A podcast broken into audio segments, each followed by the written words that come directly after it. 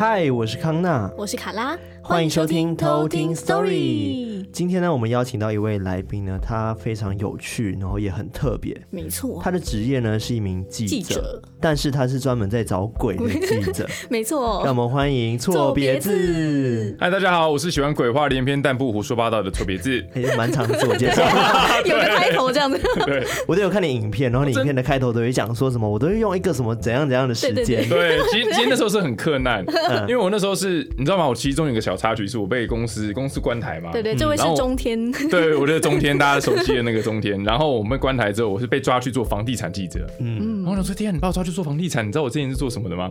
然后后来就是兜了一圈之后，可是别组的长官很希望我去做鬼故事。哦，对，所以我就变成说我没有时间，我只能变成用什么散步的时间、洗碗的时间、只差没洗澡的时间。对，然后就讲一段鬼故事啊，录下来，所以才会有这样子的过程。有其中一集就是讲说我用蹲厕所的时间 来跟你们说一个鬼故事，我边听会觉得有味道。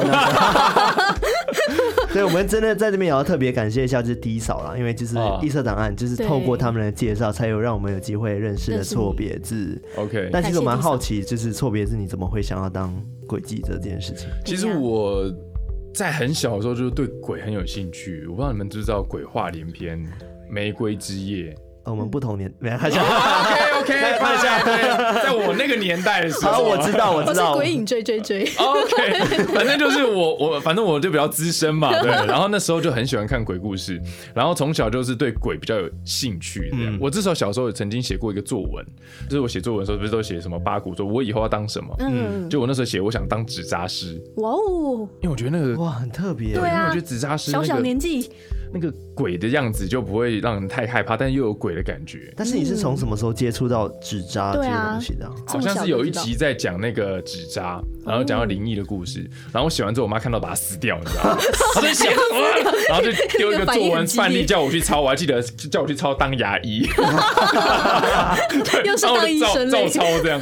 然后可是那时候我就很想要做这一类，直到后来就是辗转之下，我知道那时候的中天有个叫做新神秘武社区，嗯，然后那时候他们正在转。因为他们原本是做外星人，嗯，但是外星人就那几只，你知道吗？做完就没了，所以他们就觉得啊，那我们开始转型做本土的灵异民俗，嗯，然后就开始招兵买马。然后那时候我听到之后，我就我就跑跑去递履历，然后就有上的，嗯，哦，对。这很特别，对啊，我没有想过，就是有人那么大胆，就是自己上门去找鬼的，就是鬼都会来找你，然后你是自己去找鬼。哎，可是我会怕，你还怕 鬼？我会怕鬼。所以你本身是有宗教的吗？我有宗教，我会去拜拜，会干嘛的？但是我没有灵异体质，坦白说。但我觉得在长时间跟好兄弟相处，多少开始会改变。嗯，跟之前王狗讲的一样，对，这个王狗他也说过，就是他探险久了，他一开始可能不太相信，对，然后或者是觉得。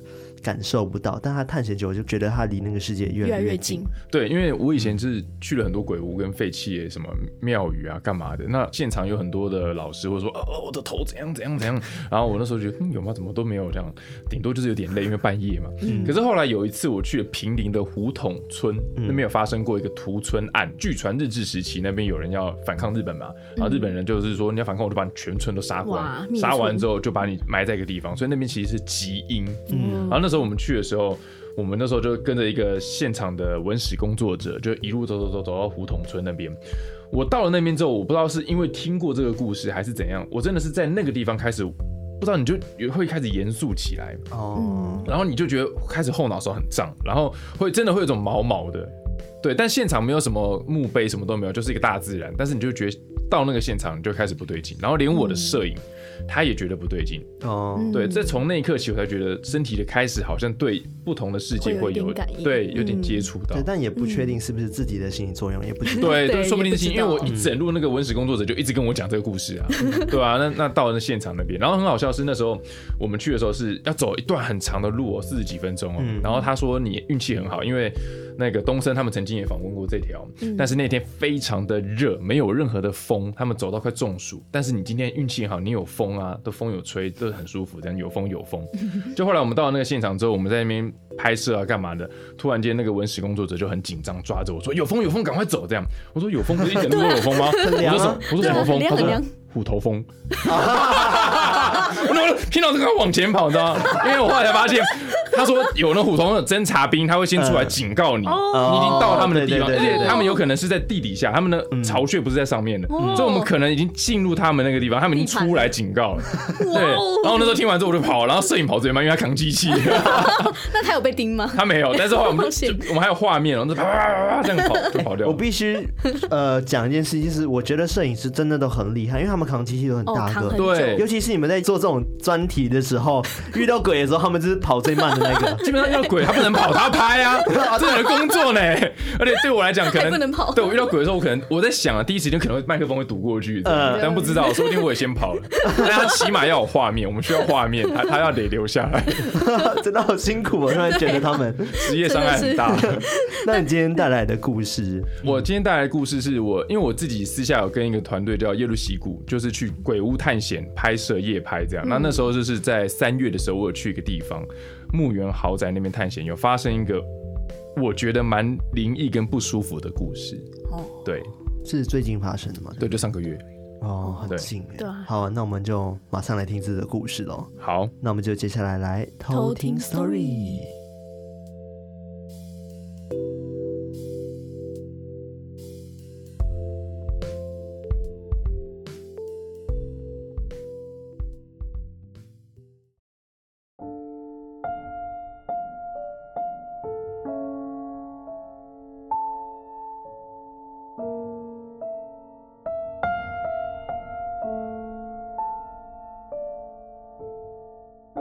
说的这个故事是发生在三月的时候，那个时候我是跟一个团队叫耶路喜谷一起在半夜的时候去拍这个鬼屋做探险，然后那一天去的地方是在新北市土城的某个山区。我们那时候坐的车子哦，一路这样子走走走走走，走到山腰的时候，它那个路是越来越小，小到我们还得到一个土地公庙前面做一个回转才能走到那个路口。到了那个路口之后，再走一个产业道路才能上去。那当时我们的车其实是那个 A Class，就是小车，它的左右轮胎基本上跟那路面是饱和了。你不要说会车，连会人都不可能。哦，对。然后那时候我们过去的时候，就也是开了很久。到了之后，我想说终于到了吧？没有，它还要再经过一片草丛。然后那草很高，我有一百八十公分加鞋子。但是那些草全部都是高过 NBA 等级那种选手啊，对，就你就觉得天啊，怎么那么高？然后就拿柴刀一直劈柴，然后往里面这样走进去。那天晚上的月亮很圆，所以隐约可以勾勒出它那个周遭轮廓的那个景色，但你依旧看不清楚，因为太黑了，只有手电筒照过的痕迹才会比较清楚。直到我走到觉得说，哎，怎么旁边的这个原本是杂草跟芒草，变成了像是铁山，或是有人种植过这种艺术盆栽这些，我才发现啊，我们来到这间豪宅的庭院门口了。哦，对，因为它荒废太久，所以它那个杂草吞噬了豪宅。然后那时候我们的队长他把那个刀子砍完那个芒草杂草的时候，一倒下去，我就看到眼前耸立了一个三层楼高的废弃豪宅，白色的这个大理石外观，因为时间的关系，它变得有点灰白色，然后月光下这样的朦胧，其实显得有点可怕。然后那时候我们进去探险的时候呢，我就是第一个进去嘛。然后我跟那个队长进去，他就在现场在介绍环境。同一时间，他也跟我说出这一间房子的惊悚故事。他说，其实这间房子是坐落在一处豪宅，只是当时我们上来时看不清楚。所以他很奇怪是那个豪宅是坐落在墓园第一排，你懂吗？然后那时候你看出去的话，其实都是黑压压一片，然后又环绕在墓园之中，而这个。豪宅的主人他是一个墓园管理师，管理这个墓园的，很有钱，然后也有子女，但其中一个小孩好像有精神状况的问题，不知道是躁郁症还是怎么样，长时间会鬼吼鬼叫、攻击倾向，甚至有轻生的这个念头，所以最后这个爸爸也不知道怎么办，竟然就把他的小孩关在这间豪宅里面。那时候我听完之后，我就觉得说，你这个故事应该是瞎掰的吧？怎么可能这样？啊、但是我进去之后发现，的确有些地方很怪，就是我们家的门是木头门呢，家里面的门是木门，比较有温度嘛。但它里面的门哦是钢制的那个门，它是用钢门，你知道吗？不是那个，对，那个钢制的门。然后就觉得说，怎么会用这个？感觉真的像关人那样感觉。到了二楼之后的门也是钢制的，所以你就觉得哇，这个房子住起来就很冰冷。带我参观完之后呢，到了二楼之后，他就叫我去做一个第一个任务，就是去找出那个小孩的绝笔书。我说啊，他有留留遗书啊，他说而且还留在现场嘛。对，他让我去找，我想说，哦，我靠，然后我那时候就去。其实那个房子会让我觉得不舒服，是因为废墟可能会有什么树木啊，什么蟑螂蚂蚁很杂乱，但那个房子它还有留有人的气息，桌子上有吃过的泡面，还有夹起来的饼干，还有啤酒。然后甚至你到了其中一个房间之后，它地上是散落一地的那个文件、地检署的通知单、电费催缴什么等等，还有一些用过的 SIM 卡，就是撒在那边。然后那个地方你就觉得说，我已经可以感觉到当时那个发疯的人，他住在这边的环境是怎么样，他甚至睡在哪边，他习惯起来会吃什么东西。后来我就在那边找找找之后，我看到墙壁上贴了一张信纸。那时候我第一时间还不觉得怎么样，因为那信纸我印象很深刻，是国中女生她们会写的那个像情书啊，旁边会有那个花朵啊、卡通图案的那种。然后她那个字迹我还记得，字迹很方正，但是下笔很重，它重到是第一页写完，第二页看得到的那种痕迹的那种重。他就写说：“你把我关在这边，没水没电，没烟没酒，有一天我走了，你就关不了我了。谁谁谁绝笔。”哇！我那时候念完那个时候，我真的是鸡皮疙瘩就浑身爬上来，你知道吗？然后我就赶快跑去跟秦明说，就是那个队长说，我已经找到这个第解开第一个任务，那我可以走了吧？他说没有，你接下来要在这个房间讲鬼故事。然后我就觉得，呃，虽然早就知道，但是我开始讲的时候呢，这个过程鬼故事不是重点，重点是我在讲这个故事的时候，我们团队里面有一个老师，嗯。他是就是基本上的工作就是等意外发生嘛，没有意外他就不用做事嘛。所以平常我在不同鬼屋讲鬼故事的时候，他都不会出现。但是那一天我在讲鬼故事的时候，我记得我的右边这边是进出的门，他突然间站在门旁边看我，然后我就觉得他干嘛跑来？是没事干嘛？然后他就在旁边看我讲鬼故事，讲到最后结束，还帮我一起收器材。他他是我好朋友，叫黄涛，他就跟我收器材啊，我们就打嘴炮这样这样这样，然后我们就沿着原路那个杂草堆这样走回去。但是走回去的时候，他突然跟我说：“你刚刚在讲鬼故事的时候，有很多好兄弟有聚到你的房间去听。”那当时我就有一点点毛毛的，但我已经有心理准备，因为记者在外面采访连线的时候，民众都会好奇跑来看你嘛。嗯、那我在讲鬼故事，鬼跑一定跑来听，这也没什么。嗯、但是我就很纳闷是，我问说：“那平常我在这么多地方讲鬼故事，你怎么都没有来？”他就不讲话了，他那时候就低着头不讲话。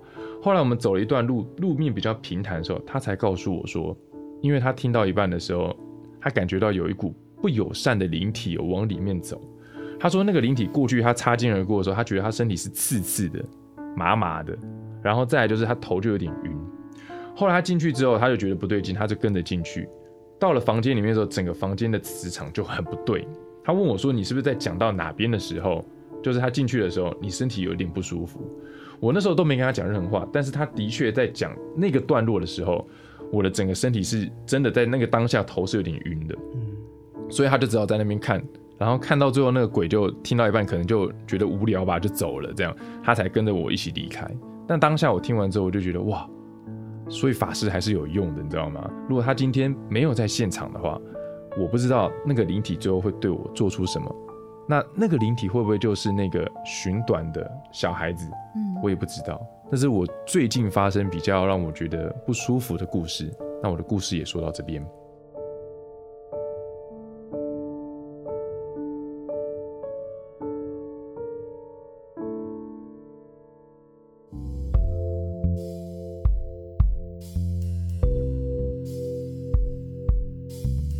这些错别字啊，在描述故事的时候。这真的果然是一名记者。记者，对，就是很多细节都有描述到，包含它的建筑物的外观呐、跟你走进去的那个整个路上的那个情况。我觉得都非常的详尽，就很有画面感。对，这是电影超级有画面感。我可以看到，就是你们披着那个草，然后这样一直往前进。我觉得很恐怖哎，而且那个法师感觉他站站在你旁边看，他只是为了保护你吗？对啊，他花钱来就是在保护我们的啊。啊对，其实一般来说他不会特别进来看你。他不会，他平常就是他是呃奇门遁甲师，他会用他奇门遁甲类似八卦，然后去找出这个屋子里面可能煞气最重或积阴之地，简称阴地。然后我们就在那边 就叫我在营地那边。讲鬼故事，这是他的工作，这样。嗯、但每次找完之后，他人就走了。对，就可能去外面划手机啊，去找梅亚聊天啊。但是那一天他就是进来，我那时候想说他进来是是干嘛？跟我开玩笑嘛？看吗？对，想说无聊是不是？嗯、但他那时候就是进来之后，他就站在那边从头听到完。但我当下都没有想到说他是在保护我，他只我只是想到哦，可能就无聊吧。嗯。后来他回去跟我讲这段的时候，我其实才整个有点吓到。你觉得这样子的行为算是一种不尊敬的行为吗？其实我去讲鬼故事的时候。嗯我们进去前都会做一些仪式，嗯，因为毕竟就像说我们现在在这边有人闯进来，一定是不礼貌，所以我们都会先先把杯，用十块钱打招呼，对，问问看，然后一定会带钱嘛，大银小银就金银纸去烧，就嗯讲的不好听也是给你点钱这样，然后我我也会习惯点一根烟香烟，就是在旁边给哎好兄弟们抽这样，大概都会做好这些，那尽可能就是进去就是第一还是会打扰人家啦，所以我们还是会道歉谢谢怎么样，那第二就是绝对不会破坏或者。是去拿走他们现场的东西，嗯嗯，对，因为我想到说。因为进去之前一定要就是刚刚讲的是不不会什么，那你们有没有遇过说可能不了他是就是没有不会，那就不让你进去，不愿意进。那你们还会进去吗？对，就挂到还可以。他说拍谁拍谁，我们这次真的是怎样？不，你们总不能来到这边到了宜兰就说没塞，然后回去我怎么交差？真的烧烧纸钱给你这样，然后宝宝哦可以了，我们就进去这样，我不会耽误太久，这几点我们一定会离开这样。我的工作我必须要这样做，压力很大，一点要让我进去。对对对，啊都关台了，再不让我这样，我都没工作做了。因为你，我想说，里面的灵体一定有很多，可能回应你的不一定是那个，可能里面的鬼王。对啊，但是小弟先让你进来。对，那进去之后再再不好意思这样 层层剥皮，我不知道。但是目前像我们去，我们就是会带老师嘛，嗯，然后会注意嘛，就是一定会注意很多细节，因为去的人都是有经验的，不是那种。小屁孩那种，因为去的都是像说有个 YouTuber 叫秦明，嗯，然后像个老师叫黄涛，他就是知名的民俗老师的儿子，这样、嗯、郭定路老师一下会送福的那个，嗯、对对对，然后他们其实都是有经验，然后他们也不会去现场搞那种比较像是。玩弄性质的东西，这样，嗯、对对对，会比较知道要那个对分寸，对。对，因为像以前很多电视节目，其实尤其是那种去现场闯探险的，嗯、他们都会有一种，我觉得趣味性多一点点，我反而觉得有点点不尊敬。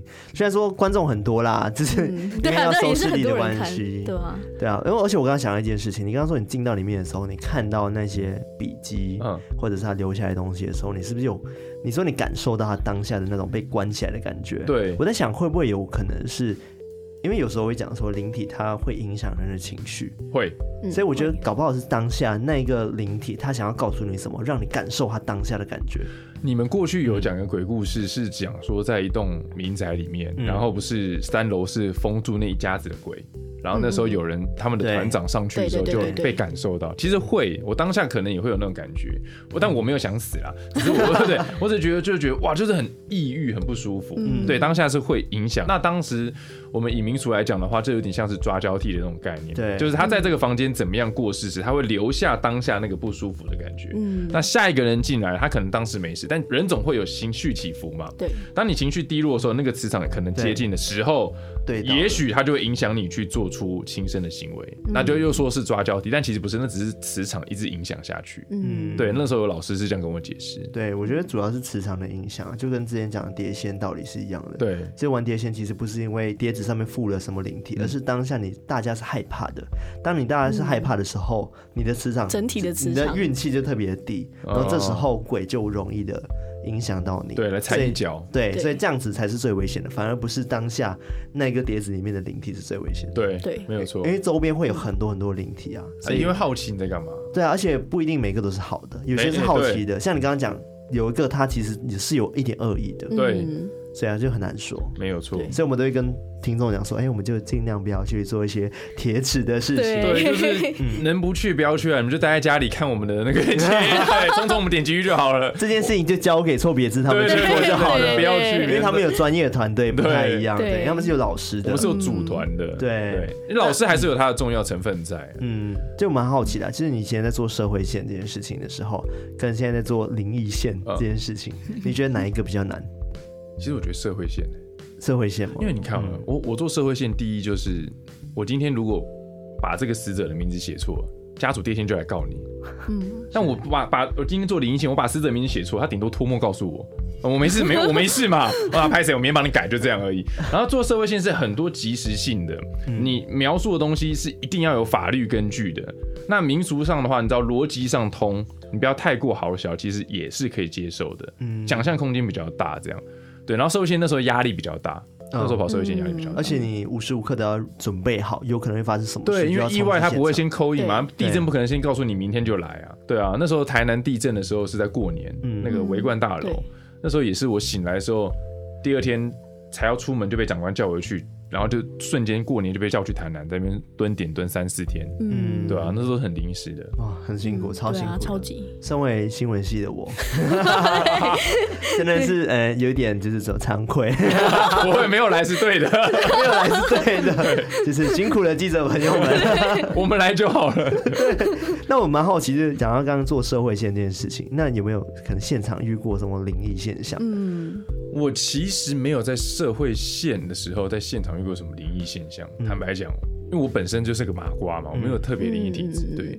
但是我有遇过，就是有人在现场触犯禁忌。对，你的那个影片上面我有看到这一集，就是好像有人说现场他照片怎么样？对，很好看，很漂亮，很可惜。嗯，其实我跟你讲，这个东西就是，即便我们都知道，但有时候你到了那个现场，你还是会不小心脱口而出。对，对，像我，哎，这刚好，我应该讲上个礼拜。就五月这样讲，五月好了。我那时候去拍一个地方，我必须在，因为我讲盗墓，所以我必须要找一个墓园来讲鬼故事。然后那时候我就找了台北市呃某第八公墓，那我就找到最近那边去。然后我到了现场之后，其实因为大白天，我的心情就比较没那么紧绷。然后我就这样看看看看看看，因为他那个墓碑哦，那都是很久以前的那个坟墓，它是有照片的，你知道吗？然后他那个照片上面都是黑白的，然后就看到很多老人，都是老人，老人，老人。突然间闪过去，看到一个女生。哇，她长得真的蛮漂亮。嗯，她她长得像谁，你知道吗？那个章子怡哦，她拍过那个什么电影《卧虎藏龙》吗？她拍过很多电影啊，不不，有一部电影是《卧虎藏龙》吗？有有有，应该是对。里面那个角色就是她那个脸很漂亮，然后眼睛什么就是哦，我当下闪过的时候，我差点脱口而出，你知道吗？对，我就哇这哎没有没有，对不起对不起对不起对不起这样，所以我就觉得对一般人而言都有可能会不小心这样。对，那他可能自己讲出来又没有注意，然后就继续接着讲，那对人一定是不尊敬的。嗯，对啊，很难免啊。尤其是我觉得，就是当下的感觉，就算你没有讲出来，你头脑想了，搞不好他还是还是感感受到你在想什么，脑波得意这样。对啊，就当下你想了，他好美啊，好可惜，嘴巴没讲而已。对，心里想，但他还是读到你的。因为那时候还有一次跑社会线的时候，有一个一个叫什么凯的一个男生，他就是被兵变，然后他就是放假的时候，他跑去女友家。他先勒毙他的母亲，又杀死他的前女友，然后还对他的尸体不敬，这样做出那些行为。嗯、然后那时候我要去跑这个新闻的时候，我的长官就有特别交代，因为我平常讲话就是有点比较，你也知道就是这样啊，怎么样？黄腔，然后什么之类的。然后长官还特别跟我讲说，你不要去现场乱讲话哦什么的，嗯、因为那个死者真的蛮漂亮的哦，这样。对，然后那时候我看到照片的时候，我我在办公室我就觉得哇，真的蛮漂亮的样。但是到了现场，我就还是要尊敬的心态这样。嗯、对，就是长官都会。特别提点一下了，嗯，对啊。那你现在在做轨迹者这件事情，你们是怎么去找这些地方的？蛮好奇的。对、啊欸，其实蛮多的哎、欸。你说像废墟什么吗？对啊，像你刚刚讲的豪宅，你怎么会发现突然有一个豪宅，然后知道它里面的故事？对，首先是我那时候因为找的人不是我，找的人是我们那个队长叫秦明，他去找到，我就问他说一样的问题，你问我，我就问他。我那时候就说你怎么找到这些地方？那 Google Map 上面也没写，对吧？我就他就说其实他有很多粉丝，粉丝有很多当地人，当地人就会私讯你，因为当地人一定知道说啊这个地方怎样怎样怎样发生过什么什么事，都是当地人。那他们有时候不敢进去，他就会把这个资讯 pass 给秦明。秦明审核过后，他就去，去完觉得不错，再带我们去，这样 就是一个产业链。对，然后有时候我们得知一些灵异故事或是什么的话，可能也会源自于像老师，因为他们长时间处理这些事情嘛。嗯，然后他们就听过这很多故事，或者是当当地人。然后其实有时候报纸也会写到，我们会一不断的大量扫报去看一些相关的新闻，这样。然后现在有很多那什么灵异公社啊什么什么，对对，那些其实里面有很多资讯，就是去一直爬这样。哦，我想说这些地方的故事大家都怎么知道的？原来是透过当地的居民去描述的。像之前你好像有一集也是讲到说周边有某间庙嘛，然后它是鬼庙，然后他就突然间自己起火了，这件事情好像是你的节目。基隆，基隆鬼庙，对对对对对，也是周边居民告诉你们的吧？那个是新闻报了，然后我们就去了，看到新闻。哦，因为那时候好像有一群青年哦去破坏那。对对对，那个鬼庙我有去啊。那对青年真的是就给小，这真的是给小。我那时候其实想追这条新闻，嗯，因为我就觉得他们去那边破坏，然后甚至做出很多极不敬的事情。对，那个谁简少年他有提到嘛，就是最大的罪，最最大的这个东西就是破坏，即便他已经是鬼庙，他还是间庙。对，那时候我就想说，哇，这个这些屁孩应该哈，我就看着这样，我就想说，我去追踪那个基隆的警方，看能不能去追踪到这些小孩现在怎么样。嗯，后来中天就关台，然后我就没有做这条新闻。我说没关系，我留着，然后我就被调去房产线，然后然后看看，但是这之后这个就压在那就没做这样。这有一天我看有机会就把它做起来。我蛮好奇，因为之前有个直播主好像也是在做探险类的，然后他不是有一阵新闻很大嘛，就是讲说他开门就看到一个半身的掉在那边的小鸡吧，我记得他叫小鸡。对，他这件事情我们没有去那个地点，我知道在市民大道旁边。OK，对，但是我们因为基本上第一那边就已经是个命案现场了，嗯，然后第二就是我们其实我我们极可能不想去碰命案现场，但是。因为我们必须做的，说是我们去鬼屋的时候，我们一定会先做场勘，白天会去，你得确定那边哪边有窟窿，哪边有什么你要注意，哪边可能不不能走。所以有一次，我们那个团队的队长就是那秦明，他有一次去基隆的某废弃眷村，嗯，然后在那边场勘的时候就遇到尸体了。哦，他那时候就是先闻到一个很臭的味道，其实我没闻过尸臭味，我所有的社会性记者啊，真的，哦，对我运气算好的，嗯，他都他们都说，因为我遇到尸体都算新鲜的。就刚死这样，就还不会有对，所以没有那个味道。然后那时候很多社会记者都说尸臭味真的是极度的臭。那时候他遇到他这尸臭味，他第一时间想法是会不会是猫或狗哦死在那，那个味道有点像。但后来他一间一间看的时候，他一开那个门，他是看到一个手这样哦，然后带着佛珠，就一个手这样，已经有点痉挛，然后手这样，然后他就知道是啊。那一定不是猫的手，嗯、对，然后他就遇到事情，就就警察来拉封锁线，然后后来是一个吸毒，然后在里面暴毙的一个人，对，哦、吸毒过量，他是一个毒贩，然后他被关完出来又又找地方吸毒，然后就在那边。但其实秦明那时候有遇到灵异故事，就是在找到这个尸体前，他有梦过那只手。哦。他有在梦境中看到那只，因为他印象深刻，有戴佛珠，嗯，对，手什么动作他不记得了，但他有记得有戴佛珠，嗯，所以他那时候第一眼看到的时候，他马上就想到，这不是我几天前的梦吗？哦，对，这是他有梦到的。然后那个眷村，我自己去的时候也有遇过一个灵异故事，嗯，他那个时候其实那个故事不是我自己遇到，嗯，我们先简单讲一下，我们一个团队出去的时候，第一会有。文字记者就是我，是拿麦克风的。第二个会是有那个摄影记者拍的，还有一个就是驾驶采访车驾驶。我们三个人一组这样过去。然后那时候我们去基隆那个眷村的时候，它是一排一排，你没看过眷村嘛？像骨牌这样子。然后他那个地点要去找一个什么半夜会自己动的洋娃娃，哦，像玩具总动员那种概念。然后我们说哦好会动，我们就去看这样。然后我们就过去。然后我们那时候车停好之后是停在这样这种街灯的这个地方。嗯，然后我们就走进去。那一天晚上的状况非常的多。像是我的摄影的那个灯就自己掉下来，然后什么手电筒充饱电就没电，然后什么收音就是一直收不到，这样反正就是叽里吧啦一堆问题，各种器材问题。对，三 C 问题就是像狗一样有那种灵感，这样有脏东西就会反应。好好不容易拍完之后，我们回来上了车之后，我们要赶往下一个点去拍。哦，这个就是那个在鬼屋做直播的那一条。哦。嗯。然后那时候我们的采访车驾驶就突然间蹦了一句说：“哎，啊，刚刚有个女的去找你们，你们有遇到吗？”然后我就我就想说什么女的？然后他说我们的整个 team 都在里面是，然后然后什么女的这样？他说有啊，他说有个女的，他形容很仔细哦啊，那个那个驾驶他不是会讲好小维的，嗯，他说很高，没有眉毛，然后那天是夏天，没有眉毛也太可怕了吧？对，我记得很清楚，鬼月的前一天，鬼门开前一天，所以那时候是夏天。他说他没有眉毛，然后他用。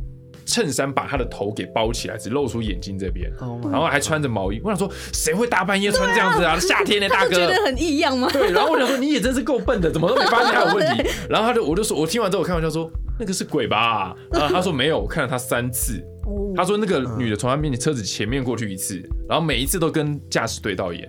然后第二次的时候，驾驶有下来，不知道是抽烟还是伸懒腰。他还看到那个女的再过来，然后他就看着他，然后就往我们那个采访进去。嗯。然后我那时候我就跟我摄影，因为我坐在副驾驶座，我就传赖跟我摄影说，我觉得他见鬼了。然后我摄影就说，我已经把五雷令握在手上了，因为他旁边就是一个空位，他很怕那个鬼现在坐在旁边。对，那个是我们也是我采访时候遇到，但我自己没有看到那个东西啊。所以后来的司机还好吗？他很好啊，他现在还是一样。跳跳，而且好几天，哎，你还在？对。那刚刚讲到那个五雷印啊，就是因为你们常常会需要出入这样的场所嘛。那除了带老师之外，你自己本身有没有什么护身符或什么保护自己的方法？就像那个五雷令，那是我一个法师朋友，就是三龙法师，他他自己给我的，就是有加持过那个东西。五雷一样是哎，是简少年吗？还是谁？他不是说什么最大的破坏力什么五雷轰顶？他那个就是一个很强大的一个护身体。那我一定会就是带在身上，嗯，对，就是带在身上。然后其他防护措施就是可能结束之后就去人多的地方嘛，可能就是去夜市嘛。其实因为你晚上结束没有庙了，顶多夜市。但是夜市如果夜市如果人有时候我们打排到三四点也没有夜市啊，你也不能去酒店，对。不对？我老婆不准我去。seven 的 seven 对，然后不然就是去永和豆浆店，对。突然间觉得那种半夜工作的那个 seven 他其实对。很可怜呢。哎，我之前有遇过，就是就是我在写鬼故事的时候有遇过那个 seven 店员，他就觉得说他做大半夜的时候，他觉得冷气一直很冷，对，因为他就是在某一个公墓的下面的一个一家 seven，嗯，对，他就觉得那时候他就。感觉到半夜会有很多人进来，嗯，对，这是题外话。你先问他说，是不是都有一些就是探险的人会来你们这边逛一逛？这一突然一大群人进来，然后一进进来就说啊，又要带脏东西进来，然后你们走了，垃圾留下来，鬼也留下来。对啊，但是你们常在做这件事情，会不会？像你刚刚讲嘛，你做久你会有一些感应。那你有没有真的看过他们？嗯、其实我没有看过，我不能不能好笑说，我、嗯、我看过这样，嗯、我没有看过，但我想看到，嗯、但是我又会怕，你知道吗？嗯、所以我希望哪一天是以心平气和的情况下遇到他们，嗯、因为我自己做鬼的，我我自己在这样的方情况下，我自然会想看到啊。嗯、但是我坦白说，我真的没遇过鬼，我只有感应到不舒服。嗯对，那会不会影响你的身体状况什么的？好像也还好哎，坦白说还好，因为我现在我身体状况不好也是之前嗯运动伤害所造成的，这样没有到说影响到我怎么样。会不会是你八字其实很重？对啊，对，有可能。可能是我防护措施有做好吧，然后我也是很尊敬的心去吧。但有我觉得啦，迟早夜路走多，还是有一天可能会遇到，到时候再打电话给你们讲，再录一集，再录一集，再跟我们讲，顺便带过来这样子。讲话，这个就哎，不能乱带过来哦。对对我会先去楼下那个。康世美路过的，对对，我那边有很多餐厅，对对对，可以逛一下，先去旁边转一转。对，因为我们好奇讲说，你常在做一件事情，搞不好会被托梦啊，都没有，完全没有，托梦也没有，没有。其实鬼来找我没有，神棍找我很多了。怎么说？因为其实我们是做媒体的，你要知道说，做一个媒体，如果有一个老师在媒体露脸。哦，他就会有知名度就会提升，对，所以我就遇过很多神棍，因为你这种老师接触久了，哪一个老师在好小，哪一个老师没有，久了你会知道，你一定会有几个评断的标准就会出现这样。嗯，好比说，我问你好，就是你破处的那天，你应该会记得吗？没有，你不用讲，没关系。但你会记得，我在回想，对，我会想说，哦，对，在什么时候，然后跟谁，至少这些东西什么感觉，你都会记得，对不对？这很深刻嘛。但如果我在问说，是哪年哪月星期几？你在几号房？这这不太可能记得啊！对，但是我跟你讲，神棍都记得哦。为什么？因为他想要迎合你你的内容。OK，就是你问他的时候，他就说：“哦，我知道，在在什么去年三三年前的七月的哪里怎样怎样。”人觉得怎么怎么可能记得这些东西？对啊，我都不记得，你还记得？对啊，他就讲的会很 detail 这样。然后二来就是你在跟他问答之中，当你提出一个问题时，他一定说你是对的。就是说，哎，那你要先附和你，对他都会附和人，对。但其实我会觉得说，有些老师我会信服他是，他会否定我们记者的认知，因为我们毕竟是记者，我们不是民俗的专家。是，他会说你这样不太对哦，像说抓交替，不是鬼抓你一只，然后他就可以去升天了，没有这道理啊。对，你害死一个人，然后老然后玉皇大帝说哦不错，然后当你去投胎，感觉很怪。他说其实是磁场不断的拉拢。嗯，他这样解释我就觉得，哎，那我就会觉得你属于有料的老师。嗯，对，就是这样类似像这样子。对，因为我觉得就算是老师，他们也不可能真的会知道每个细节。对，因为毕竟那个东西真的不是你的世界啊。对。啊，法律是白纸黑字写清楚，但是阴间这些东西很难去界定。对。对，就是每次做久了，我觉得你们，尤其是你们啊，你们做久了，很常应该会被听众或观众质疑，对不对？很常啊，就各种留言讲说啊，你们作假的啦，胡说八道啦，乱讲，根本就没鬼啦。我想说，看他妈，这你要不要自己来看看？对，我觉得很很很很那个，就觉得说我今天写一个不怎么样的故事，然后到时候就说什么无聊。我写一个真的故事，你们说骗人，我说哦，很难伺候你们这些。我跟你说，什么东西最实际？就是你直接看他的点阅率就知道大家喜欢看吗？这就是媒体的一个那个，但他说我们媒体爱报一些没营养的东西，对，但是点阅率爆高，对，然后你就觉得说啊，不就是你们要看，有种今天我们讲什么，你们真的不看，那我们就不会去讲，嗯，就我们会讲，我会觉得这样。然后像我之前有访问一个法师，你知道《中邪》这部电影吗？知道，对，然后它里面有个民俗顾问叫做龙卧云，他是钟馗。他演钟馗那个，他那时候就跟我讲到说，在他之前处理过脏，因为送肉粽是在彰化那边的一个民俗习惯，就是送走煞气。嗯。然后他当时就是说到有一处三合院的一根梁，就一根梁吊死了，不知道七个还是四个，同一根梁吊死很多人，然后就衍生出很多的什么，因为肉粽没送干净之类的故事，然后我就把它写下来 po 上去，就就引发了那一区，就他们被转到，因为我把。地点写太清楚了哦，引转到了那个我是谁谁谁里面，就两派人开始在那边互骂，你知道吗？就有时候说骗人怎么可能？然后有人说有，我记得怎样怎样，就骂的很很很惨烈这样。然后我就觉得说，有些时候就已经跟你讲那个是三合院很久以前的，对。然后我看你在骂的那些十几岁的小朋友，你们当然不会遇到这个三对，可是他们就骂的最大声。你就会觉得你又很难跟他们解释，嗯，对，难免会遇到这样子。算命真的很多了。那你在做这件事情，你家家人会有什么反应吗？我家其实我爸妈也还好，对，然后也习惯，因为从小知道儿子喜欢这个东西。然后我老婆是蛮蛮 free，就让我去做这样。但是我也会跟他说，像有时候可能我就不会直接回家，嗯，我可能就在。外面过夜，就我去我爸妈家过夜，好像这对我爸妈也不太好。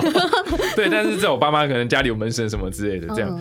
但是我我的摄影，这我有分享过，我的摄影它就是因为在我做新神秘五社区时，它就是新神秘五社区的摄影。OK。后来前面的文字记者做到受不了，就走了嘛，然后我就换一个笨蛋进来嘛，就是我嘛。他那时候就说他之前有一次去一个地方拍摄也是不干净，拍完之后就回家待一阵子，他又要出差去别的地方。他那时候说他的老婆跟小孩在家看电视，儿子他就是他。老婆这边看电视，沙发，他儿子坐这边，那边有个窗户，然后他儿子就是从到尾都不看电视，他就一直看那个窗户，然后他老婆就觉得说，我我想起来是说那个什么进来的那个，对，他就他就老婆说你在看什么东西这样，然后他也不理他，就他儿子这样啊。飘进来了哦，他老婆当场 啊，你知道吗？他直接打电话给老公，下次你别给我打电话。这样，所以我在想说，你老婆心也蛮大的。对啊，可是我跟你讲，我那时候在跑鬼的时候，因为我女儿刚出生的时候，人家不是说小孩子会看得到吗？对啊，对。然后有时候在喂她喝奶的时候，因为你跟小孩子玩的时候，你知道他眼神跟你对到，你做鬼脸他会笑啊，干嘛？你知道他我在跟他玩，你在喂他喝奶的时候，他会盯着一个地方，然后就笑了。然后我就觉得，我就当做没发生这样，因为我总不能把头抬起来，然后一个女的在那边，我就当场就昏了，所以我就当做没发生这样，一直喂她喝奶，赶快喂完，赶赶快睡，赶快睡，赶快睡。对啊，因为小朋友看得到。对啊，他们说应该还没盖好，对，对，还没封起来的时候。那我在想说啊，可能床母在跟他玩啊，算了，没事。很好，很好。那我们蛮好奇，你下一个计划是什么？你说下一个地点还是？就是你打算，我我在想说，你们会是有个目标在进行吗？比如说，呃，一样就是目前是鬼屋探险，其实没有到最。最终的目标是怎样？但就是可能目前就是做好鬼屋探险的很多步骤，嗯、对，因为其实我们坦白讲也需要累积人气，然后也是草创初期这样，然后慢慢的累积起来。大概是这样，我觉得我们蛮像，就是我们算同行吧，哎，不太一样，他们是探险队，对，对，我们是嘴炮队，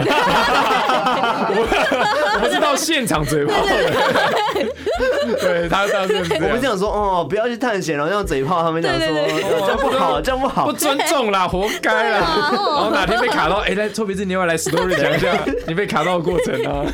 好，我觉得今天跟臭鼻子聊的蛮开心的，因为臭鼻子，你今天是不是有带来什么礼物要送给？对，因为我刚刚。提到说，就是我们随行的茅山大道院的老师郭定禄老师，然后他也有，就是他儿子黄涛嘛，奇门遁甲师，当然他有画两张符啦，招财符跟桃花符。对，因为他说我们讲鬼故事好像应该送平安符，但我觉得他说观众没有人在管平安的，观众最常 他说我开过最多符就是第一个就是招财，第一个就是桃花，所以我想说那就提供给观众，那看怎么样抽奖的方式送给听众。没问题，那今就是这一集的抽奖方式呢，我们一样在我们 IG 公布好了，好，可以。对，那你们要不要顺便跟大家稍微再介绍一下你的频道，好，我的 IG。对，呃，我是错别字，然后你可以在粉丝团找错别字赖正凯，或者是去锁定我们的中天的这个多媒体平台，对，叫灵异错别字这样，或周末阴阳路可以看得到我在 YT 上面的一些作品，希望你们会喜欢。